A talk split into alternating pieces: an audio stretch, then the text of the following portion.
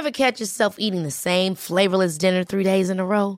Dreaming of something better? Well, HelloFresh is your guilt-free dream come true, baby. It's me, Kiki Palmer. Let's wake up those taste buds with hot, juicy pecan-crusted chicken or garlic butter shrimp scampi. Mm. Hello Fresh. Stop dreaming of all the delicious possibilities and dig in at HelloFresh.com. Let's get this dinner party started. One size fits all seemed like a good idea for clothes Nice dress. Uh, it's a it's a t-shirt. until you tried it on.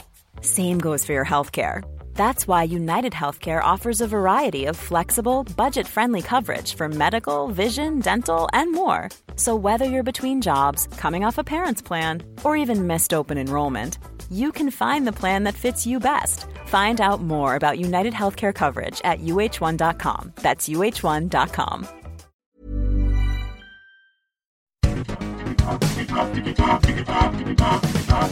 Digitalk, der Podcast rund um die digitale Welt mit Dominik Grote.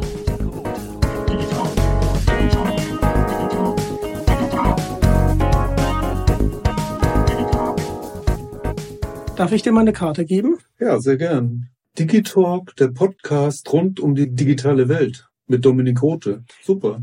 Dankeschön. Und das bin ich. Und heute habe ich die große Ehre, bei Jens-Peter Morgenstern im Studio zu sein. Ich wurde eingeladen. Vielen Dank, Jens, Peter. Und Jens-Peter kennt ihr natürlich alle. Jens-Peter ist Komponist für Hörspiele. Für TKKG, Fünf Freunde, Hani und Nanni und natürlich die drei Fragezeichen. Ich freue mich sehr, dass ich hier sein darf. Ja, ich freue mich auch, dass du es geschafft hast, herzukommen, außerhalb Hamburgs. Und jetzt sitzen wir in meinem kleinen Studio, haben so ein bisschen uns erstmal so mit der Technik sozusagen beschäftigt und ich freue mich schon aufs Interview. Sehr, sehr gerne. Ich freue mich auch. Dann lass uns doch mal anfangen. Ja, gerne. Und die Frage ist natürlich, wie bist du Musiker geworden? Ja, das ist so eine, auch schon wieder eine längere Geschichte. Ich bekam, als ich 15 Jahre alt war, von meiner Mutter eine Wandergitarre geschenkt. Und nach kurzer Zeit habe ich mich dazu entschlossen, irgendwie Wandergitarre war nicht so mein Ding. Und dann habe ich mir meine erste E-Gitarre gekauft für das Geld, was ich für die Wandergitarre bekommen habe. Und damit ging es los. Äh, da haben wir damals Stücke von den Shadows gespielt und von den Beatles in so einer alten Villa, war unser erster Übungsraum. Und ja, und damit ging es los. Da haben wir äh, mehr, sag mal, voll anfängermäßig, aber wir haben viel Spaß gehabt. Wie, wie alt warst du da ungefähr? Da war ich äh, 15. Ui, das ist ja sehr jung. Mhm. Ähm, und wie viele Musikinstrumente äh, spielst du so?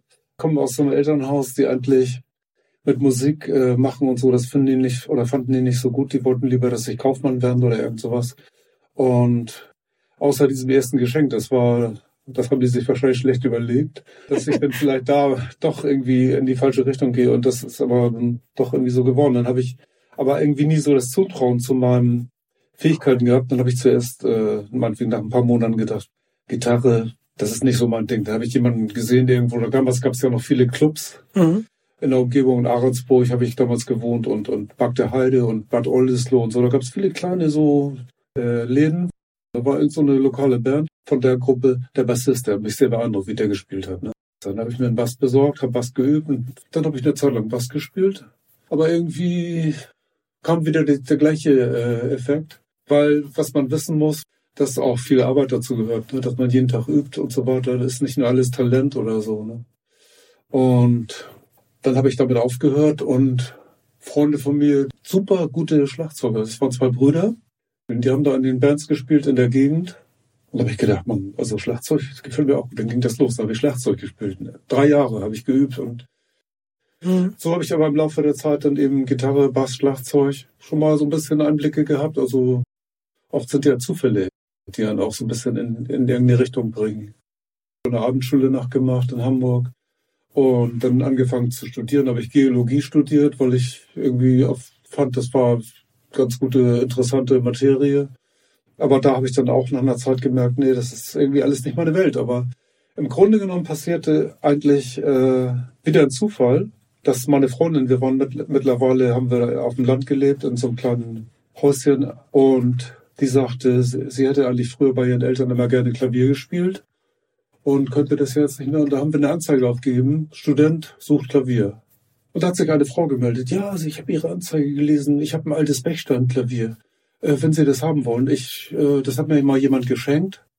Und das steht hier nur rum. Das können Sie haben. Ich sage, ja, was soll das kosten? Nee, können Sie umsonst haben.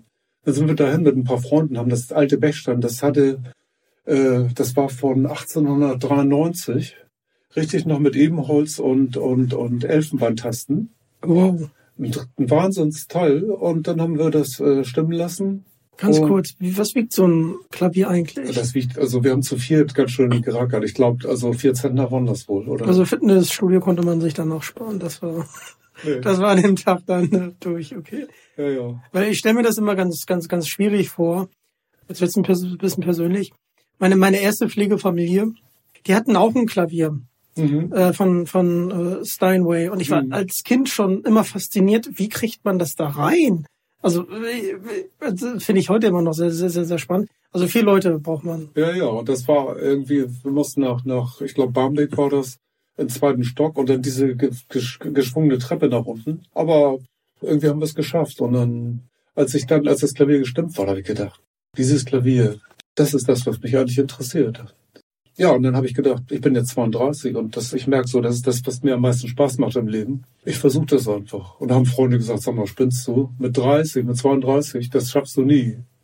Würdest du das auch den Musikern, die auch irgendwie das als ihre Leidenschaft äh, sehen, das auch als Tipp mit auf den Weg geben, ähm, einfach dran zu bleiben und wirklich viel zu üben? Ja, auf jeden Fall. Also Das gehört auch unbedingt dazu.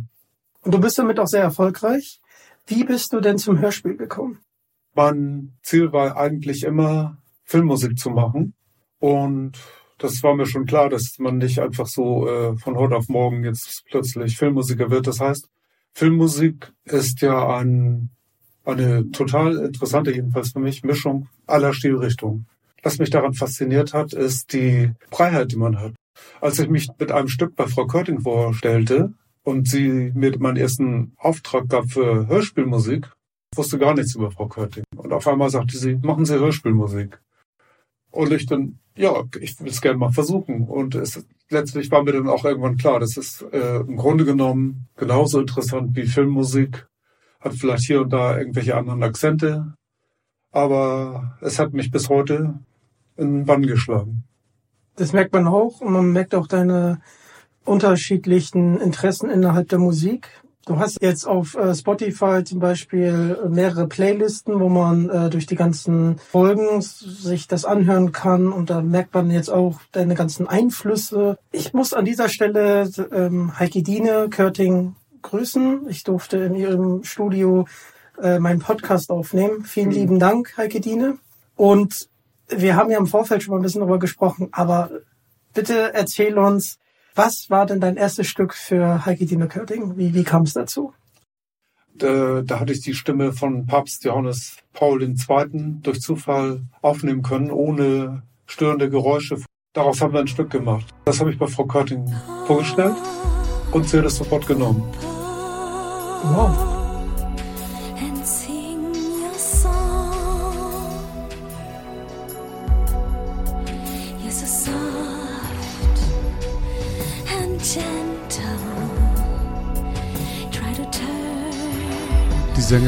Stuttgart und Johannes Paul II. Graziać konżaciom Sancti Spiritus, et finalem perseverancem in bonis operibus, sigat vobis omnipotentes misericors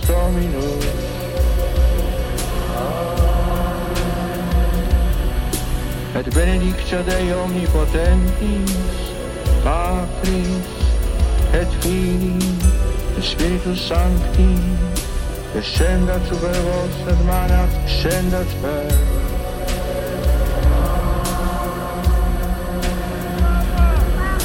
Sing your song, my favorite song. Sing your grace and joy.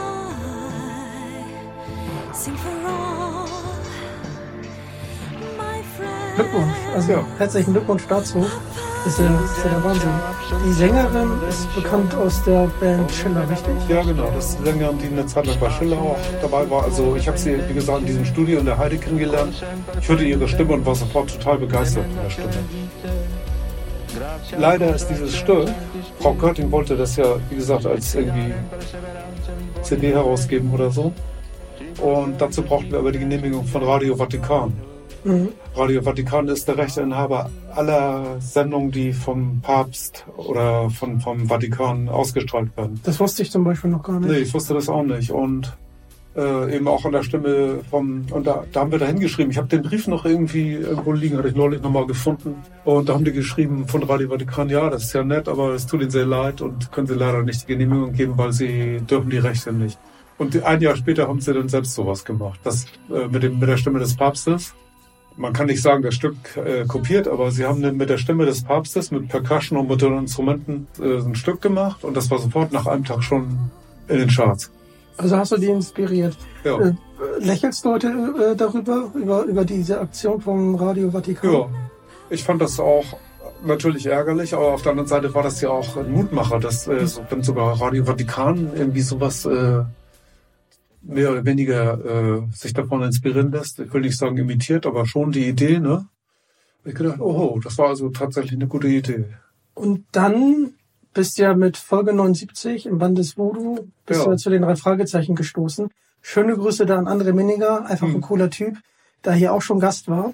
Und ähm, kannst du uns ein bisschen mitnehmen, das ist ja jetzt schon ein Weilchen her, wie du an das Hörspiel rangegangen bist? Hattest du vorher ein Manuskript oder äh, wie, wie hast du da die Hörspielmusik zu komponiert? Also das war so der erste Auftrag äh, von Frau Körting. Da hat sie gesagt, machen Sie einfach, versuchen Sie einfach mal. Weil sie hatte ja mal ein Papststück gehört und da habe ich auch äh, praktisch so ein bisschen Hörspielähnliche Elemente schon eingebaut, indem ich zum Beispiel die, die äh, das bei diesem Orbi et Orbi singen des Papstes sind ja die, äh, ist das Volk von Rom ja versammelt. Da sind ja 20.000 Menschen immer auf dem Petersplatz. Das ist eine Menge. Und die habe ich auch mit in das Stück eingebaut, wie sie Papa rufen und begeistern, der Applaus. Und das geht einem richtig so ans Herz, wenn man das hört, diesen Zwischenteil auch. Das heißt, da hat Frau Körting wohl gedacht, aha, dem kann ich mal einen Auftrag geben, mal sehen, was dabei rauskommt. So hat sie das auch, sie hat das ganz offen gelassen. Und ich habe gedacht, ja, äh, wie soll ich das machen? Machen Sie mal einfach so ungefähr, ne? Ja, dann habe ich irgendwas versucht und es war, die fanden das gut. Dann habe ich gleich den nächsten Auftrag bekommen. Und so geht es bis heute so immer weiter. Damals mit den Möglichkeiten, die ich hatte. Ich habe noch Musik mit dem Atari gemacht. Also das heißt, ähm, diesen Übergang vom Analogen zum Digitalen war bei dir so fließend? Ja. Das war, ähm, also an, äh, zuerst meine ersten Stücke habe ich auf diesem Ensonic Keyboard äh, gemacht, was ich jetzt heutzutage immer noch als Master Keyboard habe. Äh, was für mich auch von den Klängen, also es bringt für, meinen Geschmack so eine gewisse Wärme da rein. Da gibt's auch gegenteilige Meinungen, aber es er, ergänzt meine digitalen Sounds, die ich im, im Mac habe und im Logic. Logic bietet ja heutzutage auch viele Sounds und Loops. Darf ich dich da kurz unterbrechen? Äh, Du hast es gerade so ein bisschen angesprochen. Ähm, ich- möchte hier liebe Grüße ausrichten von Jan Friedrich Konrad. Mit Ja. dem habe ich telefoniert, weil ich habe da ja noch ein größeres Projekt vor. Darüber kann ich jetzt noch nichts äh, sagen. Und er findet, dass das Instrument eher ähm, Kälte bei auslöst. Und ähm, das scheint irgendwie ein Insider zwischen euch zu sein. Deswegen äh, wollte ich das hier nur kurz einbringen. Äh, Es ist auf jeden Fall sehr, sehr interessant, wie da doch die Meinungen auseinandergehen. mh. Gibt's die heute eigentlich noch oder ist das Nee, eine ist schon Rarität? lange aufgekauft worden und eingestellt worden. Das ist aber in Fachkreisen bekannt. Das Sonic, das TS10, ein geniales Flaggschiff gewesen von Sonic. Äh, mit dem habe ich auch jahrelang für die drei Fragezeichen Musik gemacht. Leider ist das äh, manchmal etwas, was gut ist, weil das war vielleicht zu gut oder so. Keine Ahnung. Dass die Konkurrenz das aufgekauft hat. Jedenfalls ist dieses äh, erste ESQ1 heißt das. Da habe ich ein paar Tage oder ein paar Wochen gebraucht, um zu merken, dass das eine Sequenzer hat. Das, das war für mich erstmal nur ein Keyboard. Kannst du uns ganz kurz abholen? Du hast das Wort ja schon mal benutzt und äh, tappe da auch gerade ein bisschen im Dunkel. Was ist ein Sequencer? Also Sequenzer ist ein digitales äh, Mehrspur-Aufnahmegerät. Das war integriert in dieses Keyboard. Das hatte acht Spuren. Und ich hatte irgendwann gedacht, ich meine, wenn man so ein Keyboard erstmal so als, ich hatte, das war mein erstes Keyboard und dann ist man ja erstmal mit den Klängen beschäftigt und was kann man da einstellen und wie und abspeichern und so weiter. Und irgendwann habe ich gedacht, aber diese acht Tasten in der Mitte, die hatte ich noch nie so direkt beachtet. Ich habe auch mal gemerkt, oh, das ist ja wie so ein Achtspurturm. Nur eben digital, in digitaler Qualität. Dann konnte ich Stücke machen, meinetwegen, ich habe jetzt einen Basslauf auf der ersten Spur und dann das Keyboard begleitet und dann habe ich irgendwann später auch angefangen, äh, einen Schlagzeugcomputer anzuschließen, den ich dann auch da mit dem Ding angesteuert habe und so. Und naja, so hat das alles seinen, seinen Lauf genommen. Wir haben jetzt ganz viel über, über das Programm äh, gesprochen. Ich bin auch großer ähm, Apple-Fan, aber es geht ja hier um die drei Fragezeichen. Mhm. Ähm, könntest du uns noch mal ein bisschen mitnehmen, wie so dein Arbeitsalltag aussieht? Ja, das äh, ist einfach, äh, das gibt verschiedene Möglichkeiten. Also im Laufe der ganzen Jahre ähm, kamen immer wieder mal Wünsche natürlich von Studio Körting. Und auch es ging auch so weit, dass ich eine Zeit lang die Manuskripte vorher äh, zugeschickt bekommen habe. Ja. Seit 2004 bin ich halt wirklich großer Fan. Ja. Ähm, und ich glaube, ich spreche auch im Namen der Hörer, dass wir uns einmal bei dir bedanken wollen, dass du so lange schon Musik äh, zu den drei Fragezeichen beisteuerst. Und äh, es gibt ja Leute, die das zum Einschlafen hören. Ja. Es gibt Leute wie mich, die hören das gerne mal unterwegs oder auch mal zu Hause. Und vielen, vielen Dank. Mhm. Und, ansch und äh, daran anschließend, wie viele Stücke hast du denn jetzt für die drei, Frage schon, drei Fragezeichen schon komponiert? Also ich habe äh, insgesamt ja das mal überschlagen. Ich, ich habe ungefähr insgesamt im Studio Körting, äh, das müssen ungefähr 800 Stücke sein. Wow. In dieser Zeit, das sind ja auch äh, 26 Jahre jetzt. Hm. Und aber ich weiß jetzt nicht genau, wie viel davon in den drei Fragezeichen aufgetaucht sind und wie viel für die anderen Serien genommen worden sind. Äh, Ich kann es mir mal selbst nicht mehr sagen. Äh, Da fragt mich manchmal jemand auch, dann krieg, bekomme ich von jemandem so einen Soundschnipsel zugeschickt per E-Mail.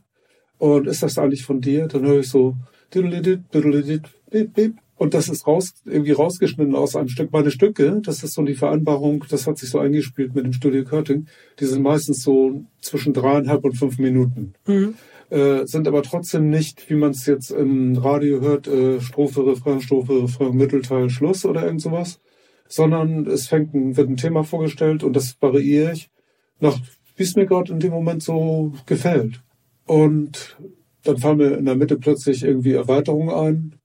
Das ist ein, ähm, eine eigene Arbeitsweise und äh, das Stück besteht nachher vielleicht aus einem Hauptteil, einem irgendwie refrainähnlichen Teil manchmal und aber auch dazwischen so irgendwelche ähm, Atmos oder Rhythmusänderungen, ähm, die dann gern genommen werden auch von vom Studio Curtin für meinetwegen nur so drei Sekunden irgendwas, was jetzt da gerade passt oder so. Also hast du denen die Nutzungsberechtigung gegeben, aber das Urheberrecht ist selber noch bei dir.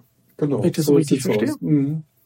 Und äh, wir werden nachher auch in ein paar Stücke reinhören, dazu kommen wir aber erst ein bisschen später.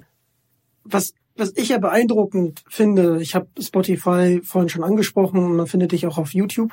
Da auf jeden Fall mal vorbeischauen.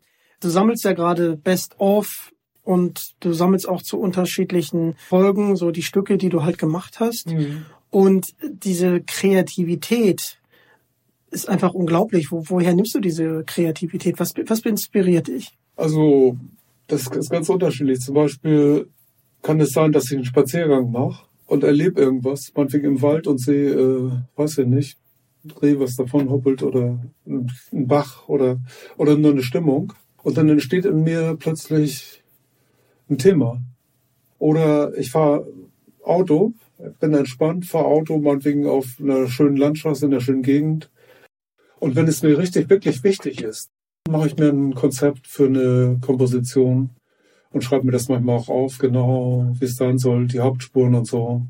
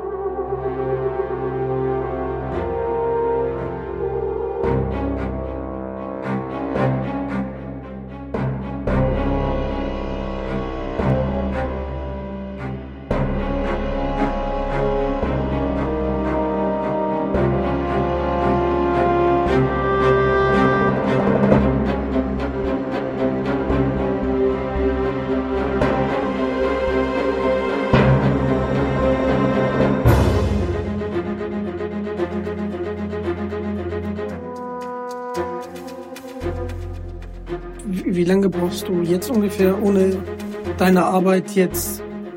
Ja, also äh, das ist einfach der Wahnsinn. Ich meine, du machst ja seit äh, Folge 79 regelmäßig äh, Musik für die drei Fragezeichen.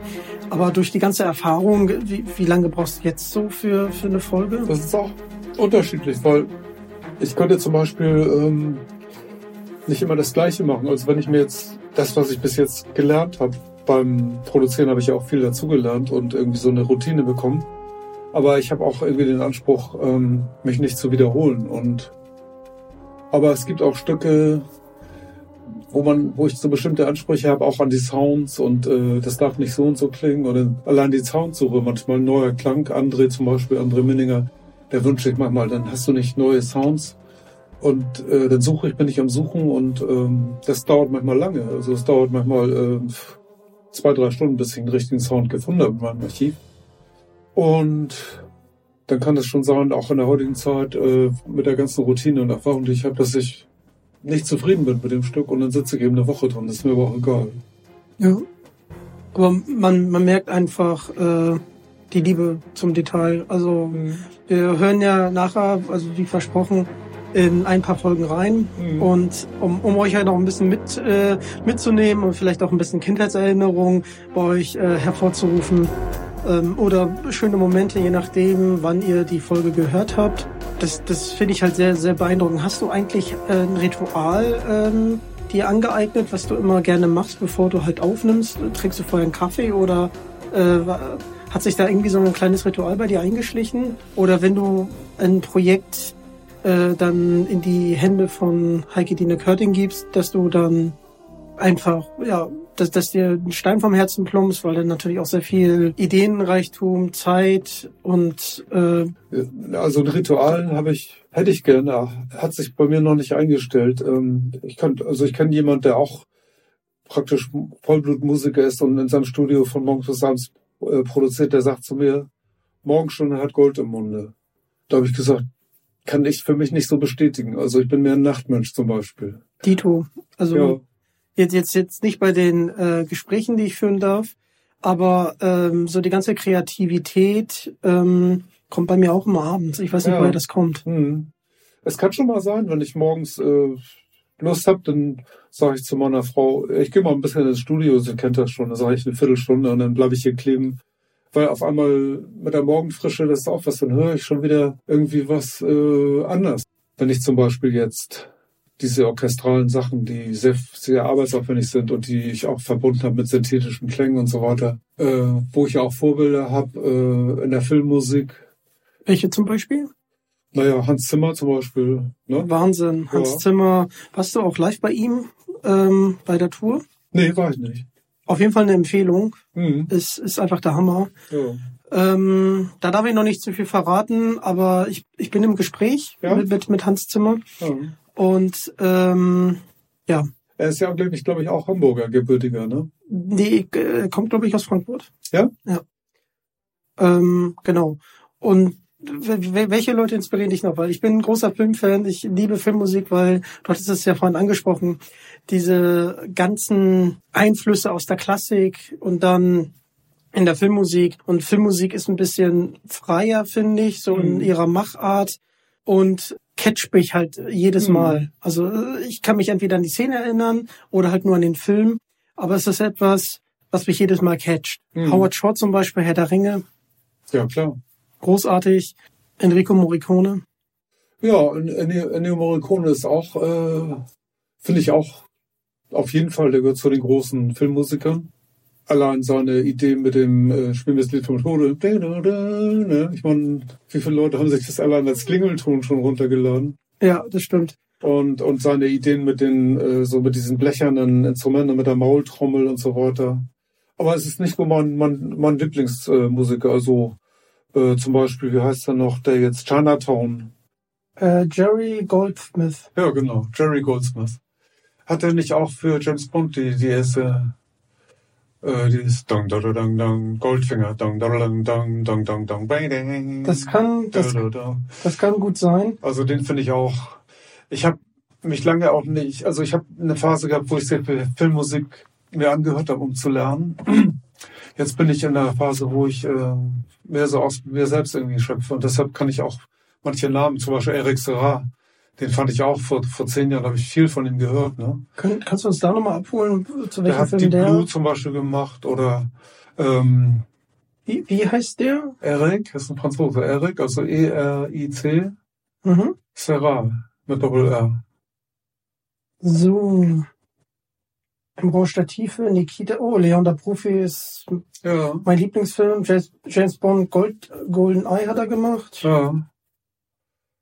Bandidas war sehr witzig. Mhm. Oh, da hat er einiges schon gemacht. Ja, ja, der hat viele große Filme vertont. Ja, also der auf jeden Fall. Und natürlich ähm, John Williams. Große, große Klasse. Also John Williams ist ja der Einzige, der so, finde ich, die klassische Musik weiterführt, der das auch noch beherrscht. Der könnte, wenn man ihn zu, zu ihm sagen würde, kannst du mal ein bisschen so Richard Wagner-Stil machen, dann macht er das, ne? Ja, ist auch unglaublich, wie viele ikonische ähm, Soundtracks er gemacht hat. Ja. Indiana Jones zum Beispiel. Mhm. Wow. Oder Harry Potter bin ich ja mit, mit aufgewachsen. Äh, Mhm. da hat er die ersten drei Teile äh, vertont. Star Mhm. Wars natürlich. Also der hat einfach ein Gefühl dafür. Ja, ja. Kommen wir nochmal zu Andreas Beuermann. Mhm. Der hat ja Musik wirklich geliebt. Das hat auch Ja. Jan Friedrich gesagt. Ähm, hat er dich beim Hörspielkomponieren eigentlich auch beeinflusst? Ja, der hat mich schon sehr beeinflusst und auch inspiriert. Und wir haben uns ja oft getroffen, wenn ich meine Musik bei, beim Studio Körting abgeliefert habe und Frau Körting sich die angehört hat. Und eigentlich war dann immer, ab und zu mal schaute er kurz rein, war irgendwie im Hintergrund dabei oder manchmal auch direkt, hat er ein bisschen gehört. Zwischendurch hatten wir auch interessante Gespräche, oft über alles Mögliche in der klassischen Musik, also ob es nun die Leitmotive von Richard Wagner waren oder auch bei Franz Liszt und so weiter. Ganz viele verschiedene interessante für mich, als weil ich auch Klassik liebe, sehr interessante Gespräche mit ihm geführt. Aber einmal, das fällt mir jetzt spontan ein, gab es auch eine sehr lustige Begebenheit. Ich war gerade dabei, äh, Frau Körting meine Stücke vorzuspielen von einer neuen Produktion und hatte äh, recht viele von diesen insgesamt vielleicht zwölf Stücken auch äh, mit, mit meiner Gitarre gespielt. Und sie sagte dann nach zwei, drei Stücken, meinte sie, was ist das eigentlich für ein Instrument da? Und da meinte ich, wieso, welches Instrument meinen Sie? Meinen Sie meine Gitarre? Meinen Sie, ja, das klingt so asiatisch. Das, das geht immer so, bing, bing. Und als sie das gesagt hat, äh, man ist ja manchmal auch so betriebsblind, wenn man jetzt wochenlang produziert hat, kam mir auch die Erkenntnis, dass ich wahrscheinlich mit zu viel Vibrato die Gitarre eingespielt habe an vielen Stellen und irgendwo wollte ich das aber immer noch nicht wahrhaben, aber sie dann, sie beim nächsten Stück, oh, schon wieder die Gitarre und ich denke, oh Gott, was mache ich denn jetzt bloß? Na, in dem Moment äh, begann gerade das nächste Stück, auch wieder Gitarre, fast nur Gitarre und das war, glaube ich, ein Stück, das habe ich irgendwie California genannt oder so, weil ich hatte in dem Moment die kalifornische Küste mir vorgestellt und dazu dann so ein bisschen jazzig, so mit großen Hallraum, äh, ein paar Gitarrenlicks gespielt. Und da geht die Tür auf und Herr Beuermann kommt rein und sagt, oh, das hört sich ja gut an. Wer sowas spielt, der muss Gehirnschmalz haben. Das hat Das mich echt ja- gefreut. Und ich dann gesagt, Herr Beuermann, Sie kommen genau im richtigen Moment. Das ist eine sehr lustige Anekdote. Aber ich glaube jetzt, du machst das ja jetzt schon sehr, sehr lange. Mhm. Ja, ähm, und du kennst ja Hagedine Körting und André Menninger jetzt sehr, sehr gut. Das passiert jetzt nicht mehr so häufig, oder? Solche äh, Fauxpas sozusagen. Nö, das passiert mir nicht so häufig. Die haben eher so, sag mal, Wünsche, dass äh, das und das sollte mal wieder die Richtung, Musikrichtung wollt, würden sie auch gerne mal wieder haben, ein, zwei Stücke. Oder Frau Körting hat mal vor, vor zwei Jahren oder anderthalb Jahren zu mir gesagt, mal etwas, so eine Art Musik machen, wo, wenn die Leute das hören, dass sie sagen, was ist das denn? Sag ich, das kann ich gern versuchen. Aber es war auch nicht einfach. Also ich musste mir dann erstmal so ganz schräge Sounds raussuchen und so. Aber das Endprodukt, da waren die eigentlich, glaube ich, ganz zufrieden. Ja, das freut mich, das freut Mhm. mich.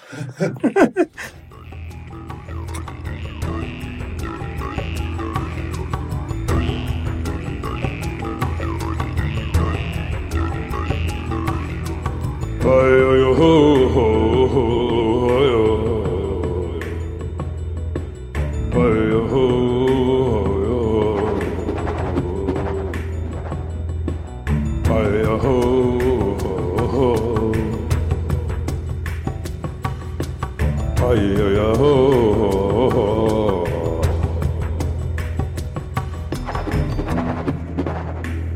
Halle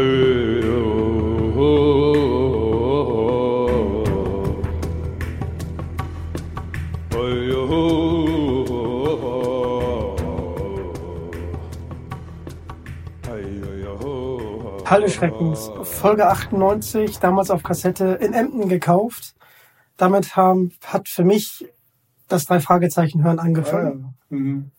Und wenn man die drei Fragezeichen dann so hört, wie sie dann durch dieses Tal fahren und dieses äh, und diesen Schaman im Hintergrund hört, ich, ich krieg gerade äh, bis Gänsehaut. Also das ist wirklich Kindheit, das ist ja jetzt schon 18 Jahre her. Mhm. Und äh, damit hat alles angefangen. Ah, toll. Nee, das war für mich ja irgendwie auch äh, eine ganz schnelle Nummer, weil ich habe das ähm, sofort diese Idee gehabt, der Schamane, das bin ich. Ich habe das ganz kurz äh, einmal eingesungen, so wie mir das irgendwie so meine Intuition vorgegeben hat und fertig war das Stück. Ein bisschen die Percussion und so weiter. Äh, das sind ja Samples, aber das war eins von den Stücken, die ganz schnell äh, passieren manchmal. Wow, und das ist eins dieser Stücke, an die ich mich sehr, sehr gut erinnern kann, weil das einfach super Atmosphäre äh, in einem auslöst und wirklich dieses Teil des Schreckens so mystisch macht und äh, dass man da richtig mit den drei Fragezeichen mitfiebert. Ja, super. Ich hatte damals dann von irgendwelchen äh, Bekannten gehört, die haben äh, zwei Mädchen so im Alter damals gehabt, die waren damals vielleicht 12, 13. Und da sagte die Frau irgendwann zu mir, sag mal, weißt du, was die eigentlich immer ständig von morgens bis abends hören? Da sitzen die zusammen und hören immer diesen Schamanen. Ja, sehr gut. Da denke ich, nee, das gibt's ja wohl nicht. Ich hatte schon irgendwie gedacht, das wäre zu heftig, aber gerade das fanden die gut, ne? Mhm. Das ist schon sehr, sehr witzig. Ach, das ist auch, das ist auch irgendwie süß. Mhm.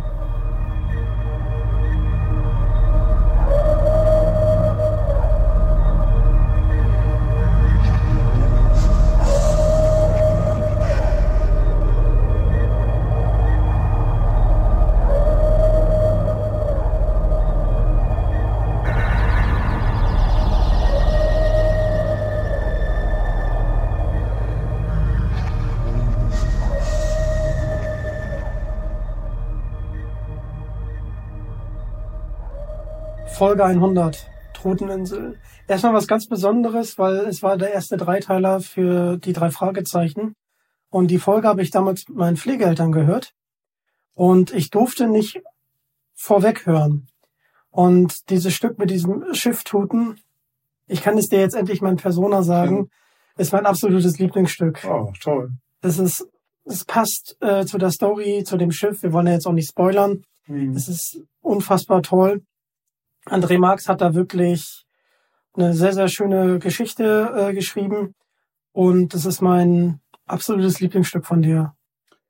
Ja, das freut, das freut mich. Also ich finde auch das Stück, wenn ich es jetzt nach langer Zeit mal wieder höre, äh, der Sound allein, der, der gefällt mir auch immer noch. Den habe ich, glaube ich, auch nie wieder für irgendwas verwendet. Und ähm, dann das andere Stück, was gleich anschließend gespielt wird, ist auch mein Lieblingsstück, was so ein bisschen rhythmischer ist, so ein bisschen so äh, was anderes anspricht wieder.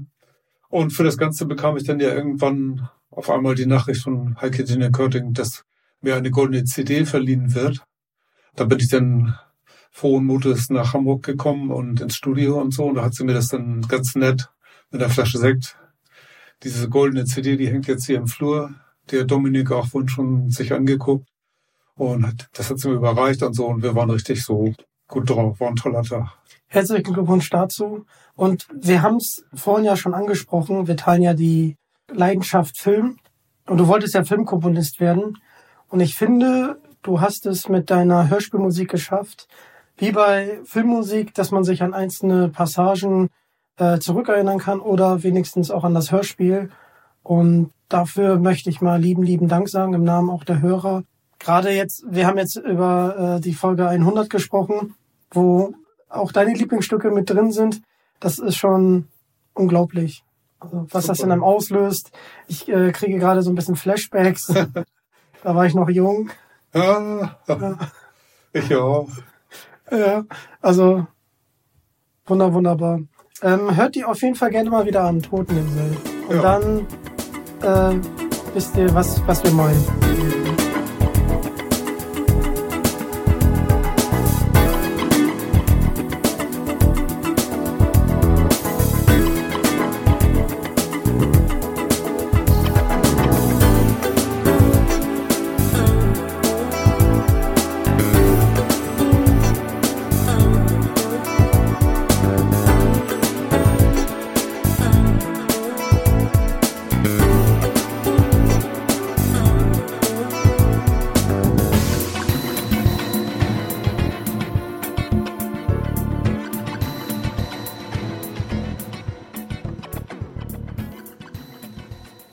Kommen wir mal direkt zum Nachfolger. 101, Hexenhandy. Ja. Ich habe mich damals so vor Bastian Pastewka gefürchtet als Hexe. Unfassbar gruselig. Und da Mhm. nochmal schöne Grüße an André Minninger, der Autor dieses Falles. Ja, und eine tolle, eine tolle Folge, echt. Hat mir damals auch äh, gefallen und die Musik, da hatte ich dann extra auch lange gesucht nach irgendwelchen Hexenstimmen und so weiter. Und das hat er echt auch gut eingesetzt. Gefällt mir sehr gut. Mir mir auch. Mhm.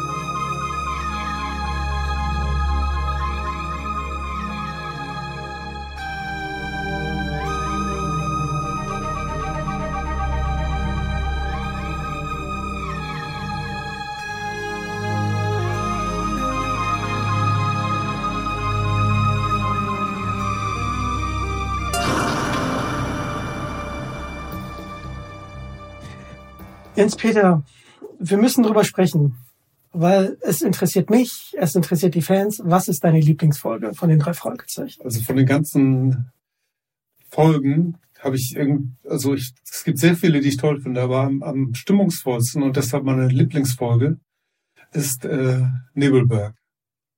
Und das hat mich von Anfang an sehr fasziniert, wie die drei Detektive da in diesen, in diesen Bergen herumirren und diese geisterhafte Stimmung und keiner weiß genau, wo es hingeht und da ist mir auch sofort äh, die Musik dazu eingefallen. Da musste ich gar nicht lange irgendwie experimentieren, sondern das war einfach so. Hängt vielleicht damit zusammen auch, dass ich gerne auch äh, gewandert bin in der Schweiz, auch in solchen Gegenden. Aber ja, das ist meine Lieblingsfolge. Sie ist auch sehr, sehr stimmungsvoll, das stimmt. Ähm, das Stück, was ihr jetzt hört, das, das ist einfach der Wahnsinn, weil Bob da gerade das äh, Reisetagebuch schreibt. Und schöne Grüße an André Marx. Er hat in dem Podcast äh, erzählt, dass er auch gerne reist und äh, für ihn ist das die authentischste Folge, weil er selber auch bei seinen Reisen Tagebuch führt. Mhm. Ist eine sehr, sehr schöne Folge und äh, dein, dein, deine Musik und vielleicht habe ich es noch nicht gesagt, ähm, ich bewundere deine Arbeit und deine Musik trägt halt maßgeblich dazu bei, dass wir im Hörspiel so abgeholt werden und dann auch den Alltag so ein bisschen entrinnen können. Mhm. Vielen Dank, ne? das ist wirklich schön zu hören. Gerade als Studiomusiker hat man ja auch wenig, sag mal, Kontakt mit dem Publikum und dann freut es natürlich umso mehr. Sehr, sehr gerne. Ich Mhm. glaube, da spreche ich auch im Namen aller Fans. Mhm.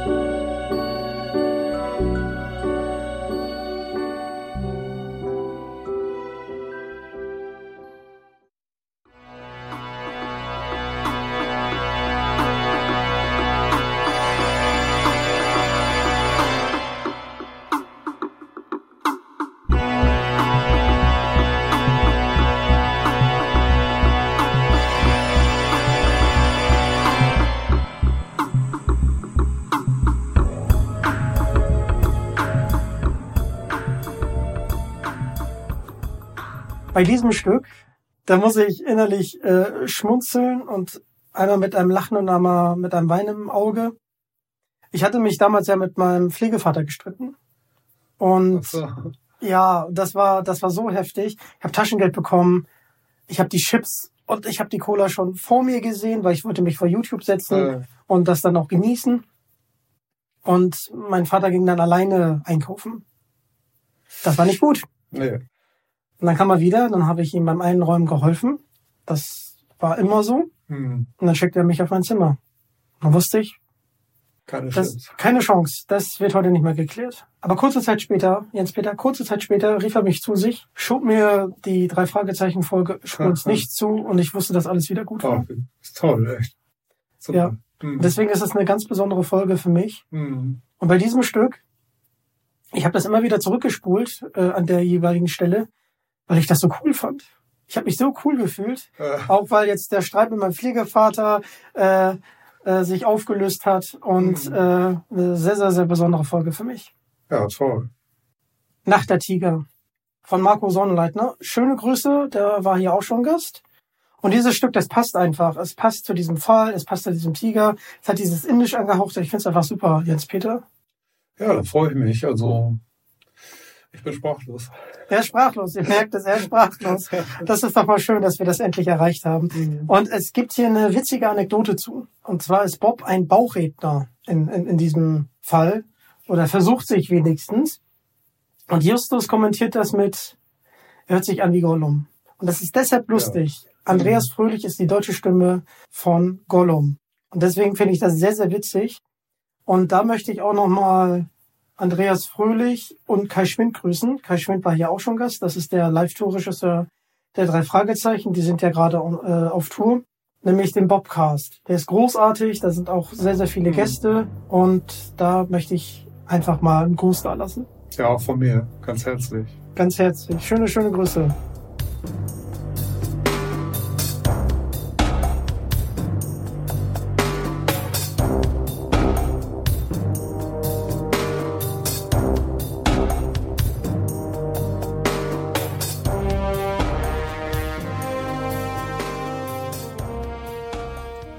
Straße des Grauens von Kari Erhoff. Und da, dieses Stück, das liebe ich auch, so wie viele Stücke von dir.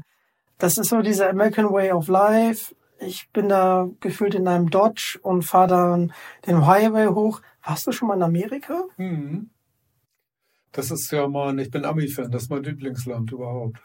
Oh, Ich war mehrmals in Kalifornien und äh, bin dann überall rumgefahren, Death Valley und ich, das erste Mal, als ich da war, da war ich 25 und da bin ich in Monterey gestrandet, weil ich kein Geld mehr hatte. Musste ich dann, damals gab es ja noch keine ECs oder sonst was, sondern nur Reiseschecks, die waren alle und dann hatte ich bei meinen Eltern äh, angerufen mit meinem letzten Geld, mit meinem letzten, weiß ich nicht, Quarter, Dollar, ob sie mir Geld schicken können und dann, ja, wir schicken dir was. Und dann bin ich jeden Tag zur Bank, habe am Strand geschlafen und so und sowas habe ich erlebt. Und dann war das die ganze Zeit schon da. Ich musste aber zehn Tage auf das Geld warten, weil die bei der Bank sich irgendwie vertan hatten. Die hatten das immer, diese eine Überweisung, die aus Deutschland kam. Aber dadurch hatte ich echt eine schöne Zeit, habe viele Leute kennengelernt und war schönes Wetter und dieses kalifornische Lebensgefühl. Naja, und dieses Stück da äh, zu dieser Folge, das ist sowieso eins meiner Lieblingsstücke. ich finde auch diese Jazz-Einlage sehr, sehr schön und auch sehr, sehr gut gelungen. Danke, freut mich. Sehr, sehr gerne, das kommt sehr, sehr gut rüber. Ich wollte ja unbedingt mal nach Amerika. Ähm, es hat leider noch nicht geklappt.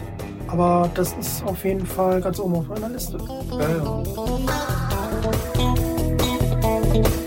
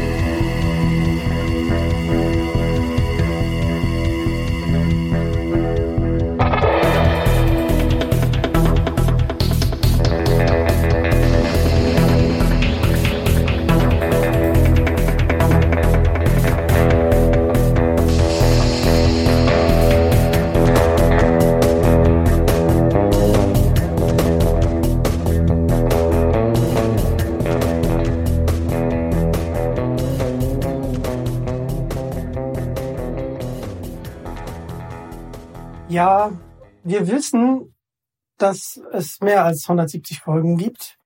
Und du, Jens Peter, du bist ja immer noch fleißig dabei. Ja, ja. Ich bin immer noch äh, mit kleinen Pausen, Erholungspausen, weil manchmal ist es auch diese Studioarbeit auch sehr anstrengend. Aber ich bin eigentlich, äh, ich merke auch, wenn ich längere Zeit keine Musik gemacht habe, dann kriege ich irgendwie innere schlechte Laune. Das heißt, ich werde bis an mein Lebensende Musik machen, auf jeden Fall. Weil ich habe immer das Gefühl, dass äh, was ich jetzt erreicht habe, also mit dem Studio, mit den technischen Möglichkeiten und so weiter, das, das macht man ja auch nicht mal eben so, äh, um dann äh, sich irgendwann pensionieren zu lassen, sondern das geht immer weiter. Man sieht es ja auch an allen großen Musikern. Ich zähle mich nicht zu großen Musikern, aber diese Leidenschaft, die habe ich auch. Und das, äh, wer hat schon irgendwann, äh, Richard Wagner, der hat sich auch nicht pensionieren lassen oder äh, Chick Corea, der ist, glaube ich, vor anderthalb Jahren verstorben, der hat auch noch bis zum letzten Tag Musik gemacht und George Duke und diese ganzen großen Leute. Manche sind ja sogar auf der Bühne umgefallen. Also ich werde auf jeden Fall auch bis zum Schluss Musik machen. Wow, wow. Da, da sprichst du was Schönes an. Also wir haben es jetzt auf Band. Ja, du kannst dich nicht mehr rausreden. Aber es ist äh, sehr, sehr schön, dass du halt so lange äh, noch Musik machen möchtest und fleißig dabei bist. Hast du denn schon was fertig? Also ich habe gerade seit gestern eine Produktion für die drei Fragezeichen fertiggestellt. Uiuiui. Das schlummert alles auf meiner Festplatte. Das sind 13 Stücke. Und die muss ich jetzt nur die nächsten Tage noch mastern. Und dann gehen die ins Studio Körting. Und da bin ich mal gespannt, wie das so ankommt. Wir sind auch gespannt. Mhm. Also, ich, also wir wissen ja gar nicht, äh, um welche Folge es sich dann handeln wird. nee, aber- das wissen wir nicht. Wir wir sind auf jeden Fall auch sehr, sehr gespannt. Und du machst das jetzt schon so lange. Hast du einen ganz, ganz besonderen Moment während des Komponierens äh, so im, im Gedächtnis, äh, den du mit uns teilen möchtest? Also, da muss ich jetzt lange überlegen. Ähm, also während dieser ganzen Arbeit für die drei Fragezeichen, die setzt sich ja zusammen aus äh, Komponieren, auf Produzieren, auf technische Fragen. Manchmal gibt es auch Probleme mit der Technik, dann sitzt man da wieder dran. Das ist schon immer recht äh, vielseitig. Man ist auch auf verschiedensten Gebieten gefordert und aber eigentlich sind die, die schönsten Momente, wenn ich ins Studio Körting einrolle, mein Auto park mit der fertigen Produktion und das dann oben im Studio Frau Körting und André Minninger vorspiele. Manchmal sind ja auch die drei Sprecher dabei, die dann also im Nebenstudio gerade irgendwie wieder eine neue Folge besprochen haben und man nickt sich dann freundlich zu, wenn wir die Musik hören und so. Und ähm, das sind eben ganz viele schöne Momente. Also einen ganz speziellen Lieblingsmoment.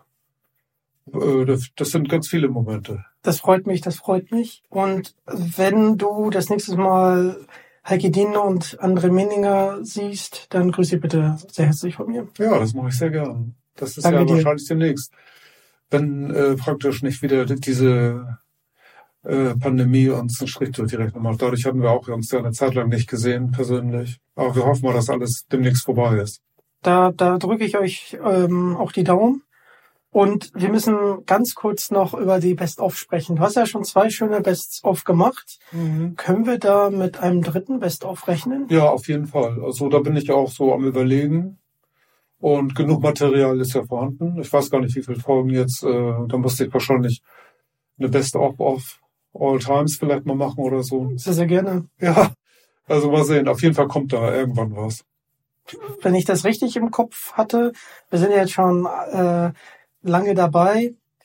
800, 800 Stücke hast du, Ja. ich, komponiert. Ja, das sind viele Best-of. Wir freuen uns. Ja, genau.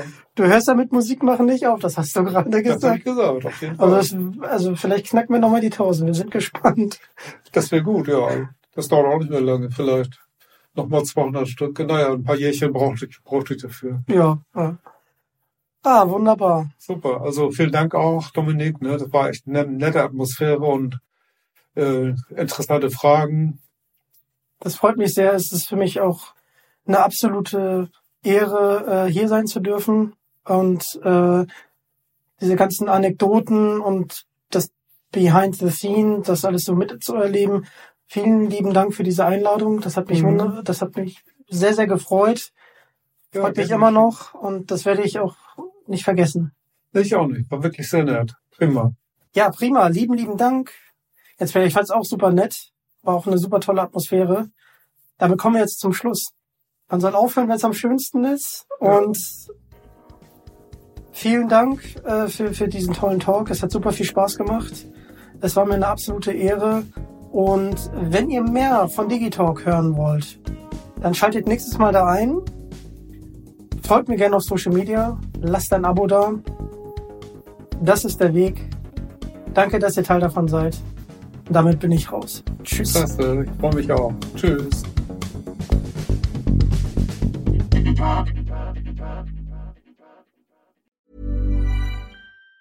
Planning for your next trip? Elevate your travel style with Quince. Quince has all the jet setting essentials you'll want for your next getaway, like European linen, premium luggage options, buttery soft Italian leather bags, and so much more. And it's all priced at 50 to 80% less than similar brands. Plus, Quince only works with factories that use safe and ethical manufacturing practices. Pack your bags with high-quality essentials you'll be wearing for vacations to come with Quince. Go to quince.com slash trip for free shipping and 365-day returns.